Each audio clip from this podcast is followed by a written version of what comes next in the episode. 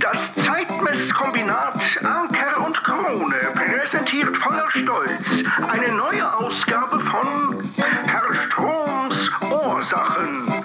Eine aufwendige Tonproduktion für die Freunde der gepflegten Chronometrie. Das Thema der heutigen Gesprächstherapie lautet Wir haben dem Opa seine Uhr geerbt. In der heutigen Folge von Herrn Stroms Ursachen geht es erstens um das Thema Wertermittlung einer Uhr, wenn Sie diese Uhr geerbt haben.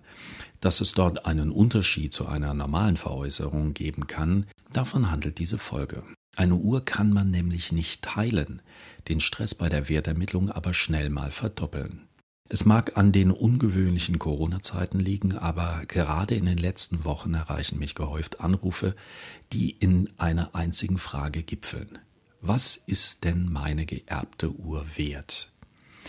Ist die wirtschaftliche Lage nicht rosig, kommt so ein Erbe eigentlich ganz recht. Vorausgesetzt, Sie sind Alleinerbe und oder ein detailliertes Testament des Erblassers, also des Verstorbenen, liegt vor. Doch erstens kommt es anders und zweitens ist es dann doch meistens eine Erbengemeinschaft. Ich sehe den einen oder anderen von Ihnen mit ganz genau diesen Erfahrungswerten schon zusammenzucken und in der Versuchung, mir ein Liedchen davon zu singen. Grund genug, meine Erfahrungen und Tipps in diesem Podcast etwas zusammenzufassen. Die genannten Telefonate beginnen meist mit Meine Geschwister und ich, wir haben eine wertvolle Uhr geerbt. Nun ist der richtige Moment für mich für Beileidsbekundungen, wegen des familiären Verlustes, aber auch wegen der Erbengemeinschaft, deren Teil sie nun unverschuldet geworden sind. Trotz der Trauer hilft nur meinerseits eine sachliche Analyse, denn schließlich haben sie mich ja nach dem Wert der Uhr gefragt. Die Kombination wertvolle Uhr besteht aus einer Tatsache, Uhr, und einer manchmal wirklich tollkühnen Behauptung, nämlich wertvoll. Beruhend auf dem eigenen Wunsch, kindlichen Erinnerungen und den emotional aufgeladenen Erzählungen des Erblassers. Opa seine goldene Uhr ist leider weder eine eingetragene Marke noch währungstechnisch einfach umrechenbar. Es stellen sich also die nächsten Fragen, und zwar Ihnen bzw. einem späteren Gutachter. Frage Nummer eins, ist die Uhr echt? Echt meine ich in diesem Moment, ist es wirklich eine Uhr der Marke, deren Name da auf dem Zifferblatt steht. Das heißt jetzt nicht, dass ob er sie irgendwie posthum noch bescheißen wollte oder sich über sie lustig macht, sondern das heißt, dass er vielleicht selbst über den Tisch gezogen wurde und man ihm ein Fake angedreht hat. Die zweite Frage lautet, ist das Material echt? Heißt, ist es wirklich Gold, Weißgold, ist es Platin oder Edelstahl? Sie werden jetzt lachen, ob das Edelstahl echt ist, aber gerade bei alten Uhren werden Sie herausfinden, dass viele Uhren verchromt sind. Die dritte Frage, sind Ihre Erwartungen echt? Die ersten beiden Fragen lassen sich nur scheinbar mit hoffentlich begleitenden Papieren zur Uhr beantworten. Denn nur weil die goldige Rolex Papiere hat, die Opa auf dem Brennerparkplatz bei der ersten Autoreise nach Bibione von dem netten Italiener, der ausgeraubt wurde und nur nach Hause möchte und es seine letzte Habe und Gute in Form von einer selbst geerbte goldene Rolex. Sie wissen, was ich meine. Nicht nur Uhren, sondern auch Papiere können gefälscht sein und schon der Volksmund weiß, dass nicht alles Gold ist, was glänzt. Nun gehen wir aber mal zu Ihren und zu Opas Kunsten davon aus, dass die Uhr und die Legierung das halten, was Opa versprach. Wäre meinerseits die nächste Frage, was denn das Ziel der Aktion sein soll. In meinem fiktiven Beispiel besteht die Erbengemeinschaft aus drei Kindern. Gleichermaßen erbberechtigt, ein letzter Wille bezüglich der Uhr liegt nicht vor jedenfalls nicht schriftlich. Folgende Konstellationen sind nun denkbar. Alle sind sich einig, behalten die Uhr und jeder darf sie mal abwechselnd jeweils einen Monat tragen und wenn sie nicht gestorben sind, sorry, das war ein unrealistischer Scherz. Also nun mal ernst. Erste Möglichkeit, alle Erben wollen die Uhr verkaufen, denn Geld lässt sich so schön teilen. Vorteile, alle wollen möglichst viel rausholen, man muss dann nur den meistbietenden Käufer finden.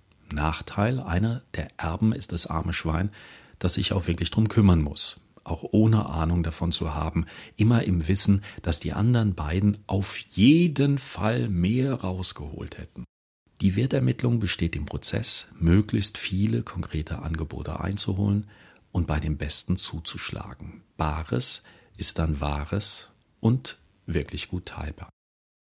Zweite Möglichkeit. Eines der drei Kinder möchte die Uhr behalten und muss die beiden Geschwister auszahlen. Vorteil? Keiner. Nachteil? Wären zwei, nämlich die Verkäufer, auf einen möglichst hohen Wert bzw. Verkaufpreis der Uhr hoffen, möchte der neue Besitzer die Uhr natürlich möglichst preiswert erwerben. Hier ist nun ein Wertgutachten gefragt. Bevor ich dazu komme, lassen Sie mich noch den dritten Fall anreißen. Dritte Möglichkeit, alle wollen die Uhr für sich behalten. Vorteil, der nun ausbrechende Familienstreit entbindet sie auf Jahre von gegenseitigen Besuchen an Festen und Feiertagen. Nachteil eigentlich keiner, denn die Regel ist logisch. Wer am meisten bezahlt, bekommt die Uhr. Die beiden anderen ihren Anteil am Verkaufspreis. Nun aber zurück zu meiner eigentlichen Frage, wie ermittle ich den Wert der Uhr? Gegenfrage. Welchen Wert wollen Sie denn ermitteln? Im Angebot hätten wir da den Zeitwert, den Neuwert, den Wiederbeschaffungswert oder den Verkehrswert. Das sind vielleicht alles Begrifflichkeiten, die Sie aus dem Versicherungswesen kennen. Ausschlaggebend beim Erben ist der Verkehrswert, der dem Zeitwert meistens gleichzusetzen ist. Dieser Wert stellt die Summe dar, die ein Händler oder ein Auktionator bereit ist, für die Uhr im momentanen Zustand auf den Tisch der Erben zu legen. Neuwert und Wiederbeschaffungswert spielen, wie gesagt, eigentlich nur in Versicherungsfragen eine Rolle und ich lasse sie hier außen vor. Wie finde ich nun den Zeitwert heraus, wenn die Uhr nicht an einen Dritten verkauft oder zu einer Aktion eingereicht wird? Sie erinnern sich, die drei von der Tankstelle, formerly known as Erbengemeinschaft, haben sehr unterschiedliche Wünsche. Einmal teuer, einmal billig. Ich sage Ihnen jetzt, wann der nächste Streit vorprogrammiert ist, nämlich wenn Sie sich auf Online-Plattformen beziehen. Sätze, die beginnen mit Ich habe bei Chrono24 folgenden Preis gefunden, führen auch bei großer Geschwisterliebe gerne mal zu Handgreiflichkeiten. Denn zwischen der niedrigsten und der höchsten Offerte auf solchen Plattformen liegen manchmal 300 Prozent. Und das gibt absolut 100 Prozent Stunk. Die dort postulierten Wunschpreise haben oft nichts mit dem wirklichen Wert zu tun und hoffen meistens auf einen Dummen, der morgens aufsteht und genau diese Knete auf den Tisch legt. Was ich auch nicht empfehlen würde, ist der Gang zum Pfandleiher, um mal zu fragen, was der denn dafür geben würde. Ich habe die Erfahrung gemacht, dass die fundierte Schätzung des Schmuck- und Uhrenexperten auf einer einfachen Netzrecherche beruht. Bei Chrono24 und Sie sind wieder dort, wo Sie angefangen haben. Was Sie also brauchen, ist ein seriöses Gutachten von einem ebenso seriösen Gutachter. Nächster Fall. Denn Sie müssen gut drauf achten, welch ein Wortspiel, dass es freie, bestellte, vereidigte und ahnungslose Gutachter gibt. Und dann gibt es noch welche, die eine Uhr nach ihrer Funktion begutachten, im Sinne von geht, kaputt oder nach ihrem Wert, teuer, billig, Ihr Ansprechpartner ist also ein Wertgutachter, den Sie durchaus im Internet finden. Die Wahl des Gutachters sollten alle drei Beteiligten gemeinsam treffen und vereinbaren, dass das Gutachten auch als verbindlich anerkannt wird. Und zwar bitte im Vorfeld, vielleicht sogar schriftlich. Glauben Sie mir, es ist sinnvoll. Die Kosten für ein solches fundiertes Gutachten beginnen bei ca. 100 Euro und Sie müssen damit rechnen, dass Sie die Uhr versichert zum Gutachter einsenden müssen. Für den Versandweg hin und zurück über einen Werttransport sind dann auch um die 100 Euro zu kalkulieren, je nach Wert der Sendung. Kurzer Hinweis, bitte nie mit der Post oder DHL versenden. Es ist laut AGBs verboten, Valorensendungen, also auch Uhren, überhaupt zu versenden. Egal wie hoch diese Uhren dort versichert sind, sie bekommen im Ernstfall, Strich Verlustfall, kein Geld. Erklären Sie dem Gutachter vorher ganz offen, was Sie bezwecken reine Wertermittlung für die Versicherung, Verkauf im internen Kreis oder ein Verkauf an Dritte. Ein seriöser Fachmann wird immer auf der Einsendung der Uhr bestehen und eine schriftliche Expertise mit den individuellen Daten der Uhr machen. Individuelle Daten sind, zum Beispiel die Referenznummer, sind die Gehäusenummer etc. Sollten Sie diese Kosten scheuen und trotzdem zu einer gütlichen Einigung kommen wollen, dann hier ein Tipp meinerseits. Wenn Sie die Uhr behalten, also ankaufen möchten, dann bitten Sie eine der beiden anderen Personen, die Uhr an einen Dritten zu verkaufen. Wenn so der beste Preis und ein realer Käufer von der anderen Partei ermittelt wurde, legen Sie einfach 100 Euro drauf und kaufen Sie die Uhr selbst. So dürften alle zufrieden sein, denn ihnen kann niemand vorwerfen, ein anderer hätte mehr bezahlt und die Verkäufer haben den besten Preis erzielt. Und ganz zum Schluss ein Hinweis an alle Sammler, die nach dem Werbespruch handeln, dass eine teure Uhr einem nie ganz allein gehört, sondern dass man sie eigentlich nur für die nächste Generation aufbewahrt.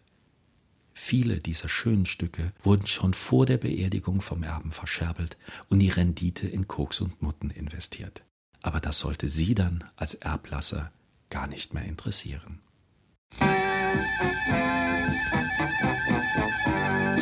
Das war Herr Stroms Ursachen. Unser Dank gilt den geneigten Hörerinnen und Hörern. In der Hoffnung, dass Sie auch beim nächsten Mal wieder einschalten, wenn es heißt, ist's schon seit Stunden zehn vor sieben, dann ist die Uhr wohl stehen geblieben.